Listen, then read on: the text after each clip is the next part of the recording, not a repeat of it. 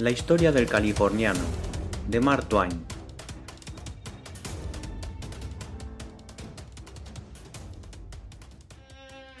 Hace 35 años me encontraba en el Stanislaus, manejando el pico y la pala todo el santo día, limpiando una enorme cantidad de arena fangosa aquí y allá, siempre esperando encontrar un rico filón y no consiguiéndolo nunca.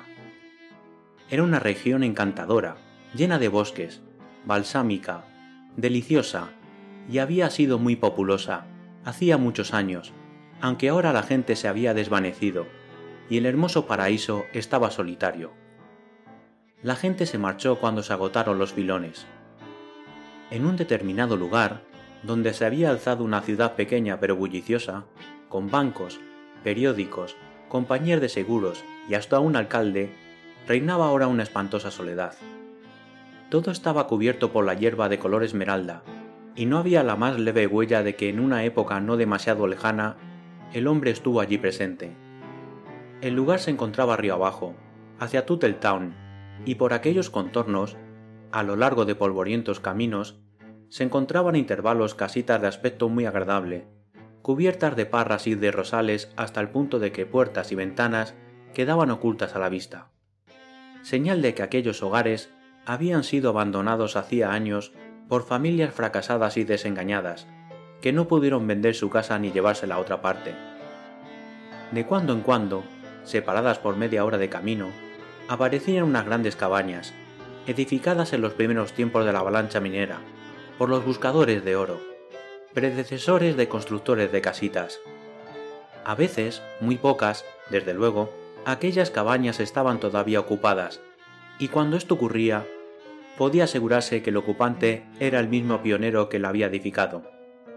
También podía asegurarse otra cosa, que estaba allí porque tuvo la oportunidad de marcharse enriquecido de aquella región y no lo hizo.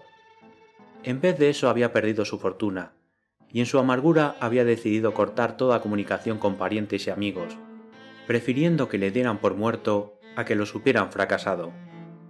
En la California de aquellos días había una legión de esos muertos vivos, con el pelo completamente blanco a los 40 años, cuyos pensamientos secretos estaban hechos de pesar, por sus vidas perdidas, y del anhelo de apartarse de la lucha. Era una tierra solitaria, ni un sonido en todas aquellas apacibles extensiones de hierba y de bosques, aparte del zumbido de los insectos, ningún hombre, ningún animal a la vista, nada que contribuyera a elevar el espíritu y infundir la alegría de estar vivo. Por eso, al final, a la caída de la tarde, cuando le eché la vista encima a un ser humano, experimenté un gran júbilo. Era un hombre de unos 45 años, y estaba de pie ante la verja de una de aquellas casitas a las cuales me he referido. La casita en cuestión, sin embargo, no tenía aspecto de hallarse deshabitada. Por el contrario, parecía que su ocupante la cuidaba con un cariño especial. Bastaba con mirar el jardín de la parte delantera, un jardín lleno de flores, alegre, resplandeciente. El hombre me invitó a pasar, desde luego, diciéndome que estaba en mi casa.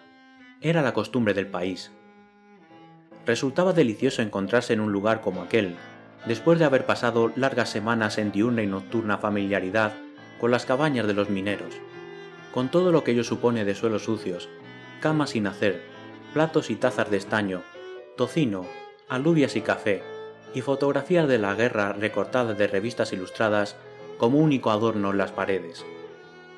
Todo aquello era rudo, desagradable, desolado, pero aquí había un nido en el cual podían descansar el cuerpo y la mente. Nunca hubiera imaginado que una modesta alfombra consiguiera despertar en mí tal sensación de comodidad, ni que las mil chucherías que la mano de una mujer distribuye en un hogar lograse infundir en mi alma tan agradables impresiones. El placer que experimentó mi corazón debió reflejarse en mi rostro, y el hombre se dio cuenta de ello y quedó complacido. Lo vio tan claramente que me contestó como si yo le hubiese hablado. Todo lo hizo ella, dijo en tono soñador. Lo hizo todo con sus propias manos. Dirigió una mirada cargada de afecto a su alrededor, una mirada en la cual se reflejaba el orgullo más sincero. Luego me acompañó a un dormitorio para que pudiera lavarme las manos. Hacía muchos años que no había visto un dormitorio como aquel. Paredes empapeladas, cuadros, tocador con espejo, cepillos y peines, almohadas blancas, suelo alfombrado. Y en un rincón un lavamanos, una jarra y una palangana de auténtica porcelana, con una pastilla de jabón en un plato, del mismo material, y una jarra limpia y blanca en el colgador, una toalla demasiado limpia y demasiado blanca para que pudiera utilizarse sin experimentar un vago sentimiento de profanación. Mi rostro habló otra vez, y el hombre contestó con palabras agradecidas. Lo hizo todo ella, lo hizo todo con sus propias manos. No hay nada aquí que no conserve la impresión de sus manos. Pero no debo hablar tanto. Yo me estaba secando, y miraba a mi alrededor con la curiosidad de todo el que se encuentra en un lugar nuevo y todo lo que ve es un descanso para los ojos y para su espíritu. Y adquirí conciencia, de un modo inexplicable, de que en aquella casa había algo que el hombre deseaba que yo descubriera por mí mismo. Lo sabía perfectamente, y sabía también que estaba tratando de ayudarme por medio de furtivas indicaciones con la vista. De modo que me esforcé en descubrirlo, mirando atentamente a una y otra parte. Al final mis esfuerzos quedaron recompensados Supe que era aquello, por el placer que emanó del hombre en invisibles oleadas. Se echó a reír, con una risa feliz, se frotó las manos y exclamó Eso es, lo ha encontrado usted. Sabía que lo encontraría. Es su retrato. Me acerqué al retrato colgado en la pared y vi el semblante de muchacha más encantador que había visto hasta entonces, o al menos eso me pareció en aquel momento. El hombre leyó la admiración en mi rostro y quedó satisfecho, por completo. Cumplió 19 años hace poco, me explicó. Esa fotografía fue tomada el día que nos casamos. Cuando la vea, oh, espera a verla. ¿Dónde está? ¿Cuándo vendrá? Ahora no está aquí. Se marchó a visitar a su familia. Viven a 40 o 50 millas de aquí. Se marchó hace dos semanas. ¿Cuándo espera que regrese? Estamos a miércoles, Regresar el sábado, por la noche, a eso de las nueve. Experimenté una especie de decepción. Lo siento, pero el sábado ya no estaré aquí. ¿No estará aquí? Porque tiene que marcharse. Ella va a sentirse defraudada. ¿Defraudada aquella hermosa criatura? Si aquellas palabras hubiesen sido pronunciadas por los propios labios de la muchacha, no creo que me hubiesen impresionado más. Experimentaba un profundo deseo de verla, un deseo tan inmenso, tan insistente, que llegó a asustarme. Me dije a mí mismo, tienes que marcharte inmediatamente de aquí, si quieres conservar la paz de tu alma. Verá, a ella le gusta tener a alguien en casa, alguien que sepa cosas y pueda contarlas, alguien como usted. Siempre está de conversación, igual que un pájaro, y ha leído muchos libros. Quedaría usted asombrado si supiera los libros que ha leído. No se marche, Solo tendrá que esperar un par de días, y ella quedaría muy decepcionada. Oía las palabras, pero apenas comprendía su significado, sumido como estaba en mis propios pensamientos. Al cabo de un instante, me di cuenta de que el hombre había descolgado el retrato de la pared, y lo ponía ante mis ojos diciendo, Vamos, dígale a la cara, cara a cara, que puede usted quedarse para verla y que no quiso hacerlo. Aquella segunda mirada al retrato acabó con todos mis buenos propósitos. Me quedaría, para aceptar el riesgo. Aquella noche fumamos la pipa de la paz y hablamos hasta muy tarde de muchas cosas, pero especialmente de ella, y desde luego hacía muchísimo tiempo que no pasaba una velada tan agradable. Llegó el jueves y se deslizó con la misma agradable placidez. Al atardecer se presentó un minero, uno de aquellos envejecidos pioneros de los cuales ya he hablado y nos saludó calurosamente. Luego inquirió.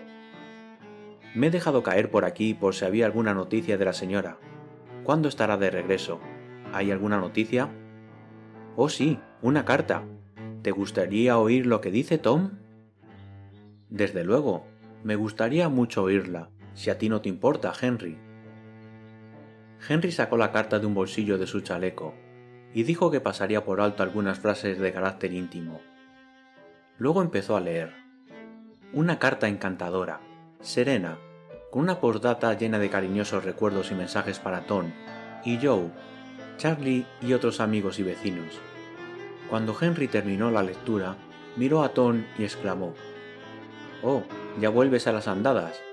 Quita las manos de ahí déjame ver tus ojos. Siempre haces lo mismo cuando leo una carta suya. Cuando le escriba se lo contaré. No, Henry, no lo hagas. Me estoy haciendo viejo, ¿sabes? Y la más pequeña emoción me llena los ojos de lágrimas. Además, esperaba encontrarla aquí, y solo he podido oír lo que dice su carta. Pero, ¿quién demonios te ha metido esa idea en la cabeza? Creí que todo el mundo sabía que no regresaría hasta el sábado. ¿Hasta el sábado? Sí, claro que sí. No sé lo que pasa últimamente. Claro que lo sabía. Bueno, ahora tengo que marcharme, pero estaré aquí para cuando llegue. El viernes, a última hora de la tarde, llegó otro veterano que tenía su cabaña a una milla de la casa aproximadamente, y dijo que los muchachos deseaban celebrar una pequeña fiesta el sábado por la noche, si Henry creía que ella no se sentiría demasiado cansada después del largo viaje.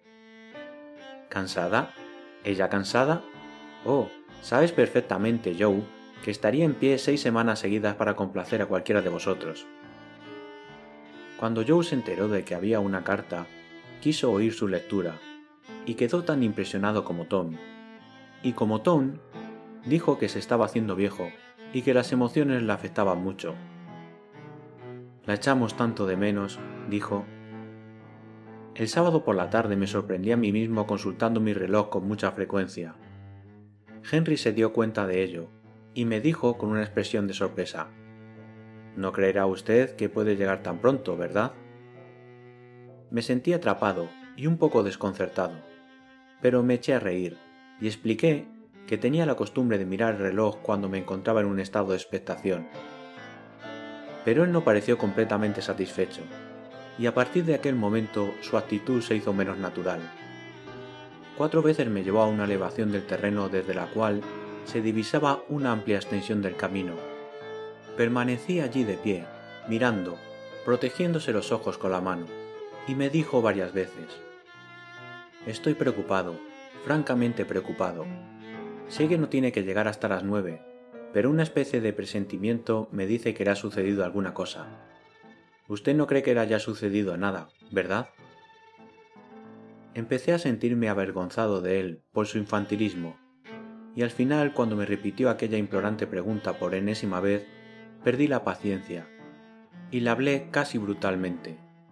Quedó tan anodadado, pareció tan dolorido y tan humillado después de aquello, que me odié a mí mismo por haberme portado de un modo tan innecesariamente cruel. Y me alegré mucho cuando Charlie, otro veterano, llegó al filo del anochecer y le pidió a Henry que le leyera la carta, y habló de los preparativos que habían hecho para darle la bienvenida a ella. Charlie habló incansablemente, haciendo todo lo que estaba en su mano para disipar los temores y las aprensiones de su amigo. ¿Qué puede haberle ocurrido? No dices más que tonterías, Henry. Vamos, alégrese ánimo. ¿Qué dice la carta? Que está bien, ¿no es cierto? Dice que estará aquí el sábado, a las nueve de la noche, ¿no? ¿Ha faltado nunca su palabra? Sabes perfectamente que no.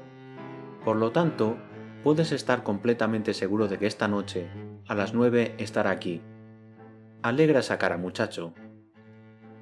No tardaron en llegar Tom y Joe, cargados de flores que repartieron por la casa. A eso de las nueve, los tres mineros dijeron que iban a afinar sus instrumentos, para que los muchachos y las muchachas que no tardarían en llegar no tuvieran que esperar ni un momento para iniciar el baile. Un violín, un banjo y un clarinete. Esos eran los instrumentos. El trío se instaló en las sillas preparadas al efecto, y empezó a interpretar una alegre melodía, marcando el compás con sus grandes botas. Eran casi las nueve.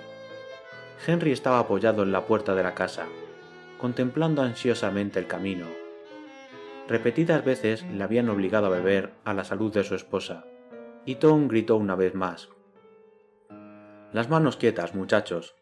Vamos a echar otro trago, y la tendremos aquí. Joe colocó los vasos en una bandeja y sirvió la ronda. Fui a coger uno de los vasos, pero Joe me susurró en voz baja. No, ese no, el otro. Así lo hice. El vaso que yo había elegido fue destinado a Henry. Apenas hubo apurado su contenido cuando el reloj empezó a dar las nueve. Henry se quedó escuchando hasta que el reloj dejó de sonar. Su rostro estaba cada vez más pálido. Finalmente dijo, Muchachos, me siento terriblemente mal. Ayudadme, por favor. Quiero tumbarme un poco. Le ayudaron a tumbarse en el sofá. Quedó completamente inmóvil, como amodorrado, pero de súbito preguntó como si hablase en sueño. ¿No son caballos eso que se oye? ¿Ha llegado ya? Uno de los veteranos contestó, muy cerca de su oído. Es Jimmy Paris, que ha venido a decirnos que la fiesta se ha retrasado un poco. Dentro de media hora estará todo listo. No le ha sucedido nada, ¿verdad? Cuánto me alegra, Dios mío. Estaba dormido casi antes de que las últimas palabras hubieran salido de sus labios. Inmediatamente los tres mineros le cogieron en brazos y le trasladaron a la cama del dormitorio, donde yo me había lavado las manos. Cerraron la puerta y salieron de la habitación. Parecían dispuestos a marcharse. Yo les advertí. Por favor, caballeros, no se marchen. Ella no me conoce, soy un forastero. Se miraron el uno al otro. Finalmente Joe comentó. Ella, pobrecilla, murió hace 19 años. ¿Cómo? Sí, se marchó a visitar a su familia medio año después de su boda, y cuando regresaba, un sábado por la noche, los indios la capturaron a cinco millas de aquí, y nada ha vuelto a saberse de ella. ¿Y por eso perdió la razón? Completamente. Pero solo se le manifiesta la locura en esta época del año. Entonces nos dejamos caer por aquí, tres días antes de la fecha del aniversario, para animarle un poco, preguntándole si ha tenido noticias de ella. Y el sábado nos presentamos con flores y con los instrumentos para el baile. Lo hemos estado haciendo durante 19 años. El primer sábado éramos 27, sin contar a las muchachas. Ahora quedamos solamente tres, y todas las muchachas se han marchado. Le emborrachamos hasta que se queda dormido como un tronco, ya que de no hacerlo, así su locura sería peligrosa. Y se queda tranquilo por espacio de otro año. Cuando falten tres o cuatro días para el aniversario, volveremos aquí a pedirle que nos lea la carta. Era una muchacha realmente encantadora.